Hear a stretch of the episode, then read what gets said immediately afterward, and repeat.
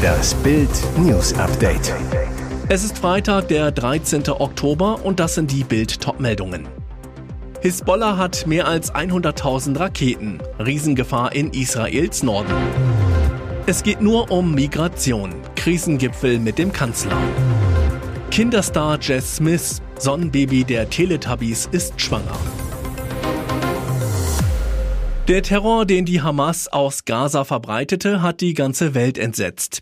Nun rüstet sich Israel für einen großen Militäreinsatz, es geht nicht nur um die Rettung der mehr als 130 verschleppten Geiseln aus den Fängen der Islamisten, sondern auch um die Sicherheit des jüdischen Staates. Doch während um den Gazastreifen eine riesige Mobilisierung stattfindet und tausende israelische Soldaten eintreffen, blickt das ganze Land auch immer wieder besorgt nach Norden. Denn im Libanon herrscht die Hisbollah, die weitaus schlagkräftiger und besser ausgestattet ist als die Palästinensergruppen in Gaza. Am Donnerstag flog die israelische Luftwaffe zwei Angriffe auf Ziele in Syrien.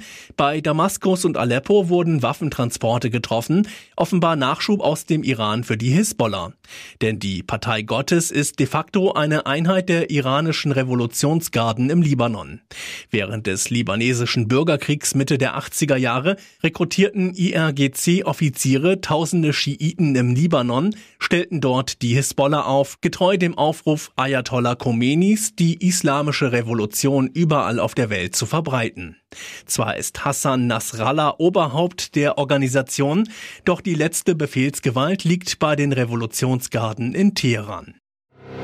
Schlimme Hassattacke. Die israelische Flagge am Roten Rathaus wurde von Unbekannten herabgerissen. Die Tat geschah am Mittwochabend gegen 19 Uhr.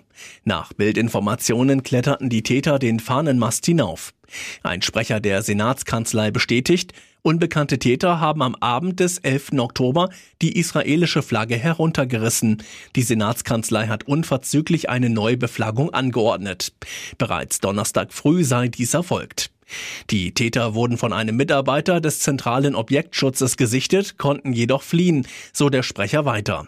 Eine Anzeige wurde erstattet, der polizeiliche Staatsschutz hat Ermittlungen eingeleitet, die entwendete Flagge wurde sichergestellt. Besonders ekelhaft an dieser Attacke, die Flagge wurde in einem nahegelegenen Mülleimer wieder aufgefunden, so ein Polizeisprecher zur BZ, die Ermittlungen dauern an. Der Berliner Senat steht in voller Solidarität an der Seite Israels und wird auch weiterhin alles dafür tun, dass Israelfeindlichkeit und Antisemitismus keinen Raum in unserer Stadt bekommen, so der Sprecher weiter. Die israelische Flagge weht seit den brutalen Anschlägen der Hamas-Terroristen vor dem Roten Rathaus. Angriffe auf Israel-Fahnen vermeldeten auch andere Städte, so in Mainz, Leverkusen und Stade. Asylwende in 24 Stunden. Im Gesellschaftshaus des Palmengartens in Frankfurt sitzen gestern und heute die 16 Ministerpräsidenten zusammen. Wichtigstes Thema Migration. Hessens Ministerpräsident Boris Rhein, Vorsitzender der Ministerpräsidentenkonferenz zu Bild. Wir müssen alles tun, um die Zahlen runterzubekommen. Wir brauchen dringend eine Verschnaufpause. Der neue CDU-Star aus Hessen setzt sich seit Monaten für stationäre Grenzkontrollen ein. Er will mehr abschieben, sie Deutschland an der Belastungsgrenze. Heute Abend dann der Krisengipfel bei Bundeskanzler Olaf Scholz. Laut Bildinfo steht auf der Einladung nur das Thema Migration. Dabei sind CDU-Chef Friedrich Merz sowie die Ministerpräsidenten Boris Rhein und Stefan Weil. Nicht dabei ist Reinhard Sager, Präsident des Deutschen Landkreistags. Der sagt zu Bild, wir sind beim Gipfel nicht dabei, haben nichts von Scholz gehört. Wir tragen die Hauptlast und sitzen nicht am Tisch. Wir brauchen dringend die Unterstützung der 16 Ministerpräsidenten.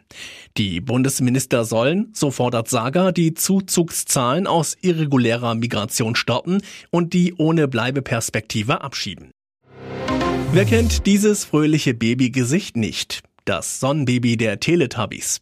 Lang, lang ist es her, von 1997 bis 2003 quietschten Tinky Winky, Dipsy, Lala und Po über die Bildschirme in unseren Wohnzimmern. Und über ihnen schien die Sonne, der Jessica Smith ihr Babygesicht lieh.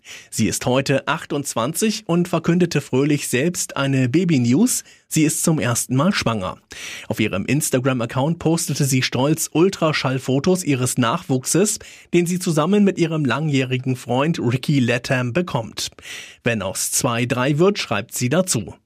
Als sie für die Sonne der Teletubbies so niedlich gelächelt hat, saß in Wahrheit ihr Vater hinter der Kamera und brachte seine Tochter mit Spielzeug zum Lachen. Ob sich diese Fröhlichkeit auch auf ihr Baby vererbt? Das wäre eine echte Transferüberraschung. Auf der Suche nach Verstärkungen liegt der Fokus der Bayern neben einem neuen Innenverteidiger vor allem auf einem defensiv denkenden Sechser. In der Bildsendung Englische Woche wird nun enthüllt, dass sich die Bosse aber auch mit einem Mittelfeldstar mit ganz anderen Qualitäten beschäftigen, mit Manu Kone aus Gladbach. Der französische U21-Nationalspieler, Marktwert 40 Millionen Euro, der eher ein Allrounder zwischen den Strafräumen ist, wollte eigentlich schon im Sommer in die Premier League wechseln, doch eine Kniestauchung durchkreuzte seinen Plan. Eine Chance für Bayern. Doch Sportdirektor Christoph Freund müsste sich mächtig ins Zeug legen, denn der inzwischen wieder fitte Kone soll beim FC Liverpool von Jürgen Klopp weit oben auf der Wunschliste stehen. Losen Kontakt hatte der Rekordmeister nach Bildinformationen immerhin schon mit seinem Management. Und jetzt weitere wichtige Meldungen des Tages vom Bild Newsdesk. Es war ein Geheimdienstversagen mit tödlichen Folgen. Dass Israels legendäre Nachrichtendienste den Terrorüberfall der Hamas auf den jüdischen Staat nicht verhindern konnten, sorgt in Israel für Fassungslosigkeit. Zwar steht jetzt der Krieg gegen die Hamas-Barbaren im Vordergrund, doch klar ist, die fatalen Fehler der Geheimdienste werden aufgearbeitet. Und die Debatte beginnt schon jetzt. Bild wollte von Ex-Brigadegeneral Yossi Cooperwasser, einst einer der Chefs in der Geheimdienstabteilung der israelischen Armee, wissen, wie konnte das nur passieren? Sein Urteil ist hart. Die israelischen Geheimdienste sind eingeschlafen. Israel habe das wahre Wesen der Hamas nicht verstanden, einer radikal-islamischen fanatischen Organisation. Heißt, man wollte glauben, dass die Hamas das Leben der Palästinenser in Gaza verbessern will, dass es die Hamas zufriedenstellt, wenn man tausenden Palästinensern ermöglicht, jeden Tag nach Israel zu kommen und zu arbeiten. Mittlerweile ist klar, die Hamas versucht gezielt genau diesen Eindruck in Israel zu erwecken. Sie verzichtete auf große Angriffe und tat so, als sei sie nicht an einem Krieg mit Israel interessiert. Dafür nahm sie sogar in Kauf, von anderen, teils noch radikaleren Islamistengruppen kritisiert zu werden. Derweil arbeiteten die Hamas-Terroristen im Geheimen daran, die Anschlagspläne gegen Israel auszuarbeiten, ohne dass israelische Geheimdienstler davon erfuhren. Kupawasser sieht noch einen weiteren Kernfehler, den Israel begangen hat das Vertrauen in die eigene militärische Stärke. Mehr dazu auf Bild.de. Selbst bei strömendem Regen nerven die klimaradikalen Autofahrer. Am Donnerstag mal wieder mehrfach. Die größte Blockadeaktion auf der Berliner Stadtautobahn A100. Dort klebten und saßen die Klimaextremisten kurz vor der Ausfahrt Hohenzollern-Damm-Schmargendorf in Richtung Süden. Außerdem gossen sie rote, weiße und blaue Farbe über die gesamte Fahrbahn und verteilten sie mit Besen. Der Stau reichte bis auf die A113 Abfahrt Spätstraße Berlin-Baumschulenweg. Nach Angaben der Chaoten stellt die Farbe die Nationalfarben der Niederlande dar. Das Land sei in den vergangenen Wochen zentraler Ort von Protesten gewesen. Tausende Menschen hätten die Autobahn A12 im niederländischen Den Haag blockiert und von der Regierung gefordert, fossile Subventionen zu beenden. Benjamin Jendro, Sprecher der Gewerkschaft der Polizei. Diese Zirkusveranstaltungen dieser Endzeit-Apologeten müssen endlich ein Ende haben, denn sie bündeln unglaublich viele Kapazitäten bei den Sicherheitsbehörden, die wir nicht nur aufgrund der aktuellen Situation in Israel woanders brauchen, um die innere Sicherheit in dieser Stadt zu gewährleisten.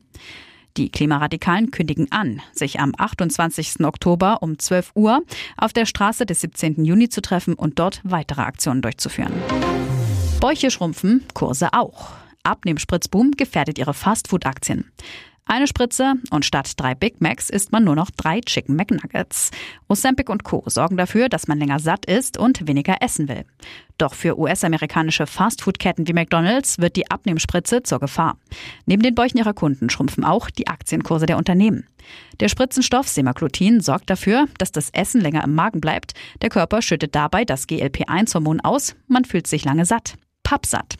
Aufregung am Aktienmarkt. Die Papiere von McDonald's, Chipotle Mexican Grill und Domino's Pizza sind ins Visier der Shortseller geraten und wetten auf fallende Kurse. Der Finanzdienstleister S3 Partners hat ausgewertet, dass die Wetten um mehr als 800 Millionen Euro auf 12 Milliarden Dollar erhöht wurde. S3-Analyst Ihor Dusanewski sagte im Handelsblatt, 97 Prozent aller Shortwetten in diesem Sektor waren profitabel. Blick nach vorne. Der FC Bayern sagte Jerome Boateng ab. Aufgeben kommt für den Weltmeister von 2014 aber nicht in Frage. Der Verteidiger möchte seine Karriere unbedingt fortsetzen. Jetzt spricht Boateng darüber ein Bild. Zuletzt trainierte er bei den Bayern, zeigte sich bei den Profis. Nun hält er sich dort weiter fit, trainiert mit der zweiten Mannschaft. Boateng zu Bild. Ich bin bereit für neue Aufgaben, bin topfit und noch lange nicht am Ende angekommen. Ich spüre jeden Tag unglaubliche Energie und Willen, es noch einmal allen zu zeigen. Das Bayern aus soll für ihn nicht das Karriereaus bedeuten. Boateng will weiter kicken, aber definitiv nicht in der Bundesliga. Meine Zukunft liegt im Ausland. Über Aussagen aus Lyon, er sei nicht mehr fit genug, ärgert sich Boateng. Langsam und faul, dem entgegnet er, ich denke, dass die Fitnesswerte, die bei Bayern München aufgenommen wurden, solche Aussagen alleine Lügen straft. Es wurde leider viel Falsches erzählt. Davon lasse ich mich nicht beirren. Liebend gerne wäre Boateng nach München zurückgekehrt. Mit Trainer Thomas Tuchel hat er eine enge Verbindung. Boateng, Bayern wäre als mein alter Club eine Herzensangelegenheit gewesen. Ich nehme die guten sportlichen Eindrücke auf diesem Niveau mit in neue Möglichkeiten und Aufgaben. Jetzt will Boateng weiter kämpfen, um seine Chance, um seine Karriere.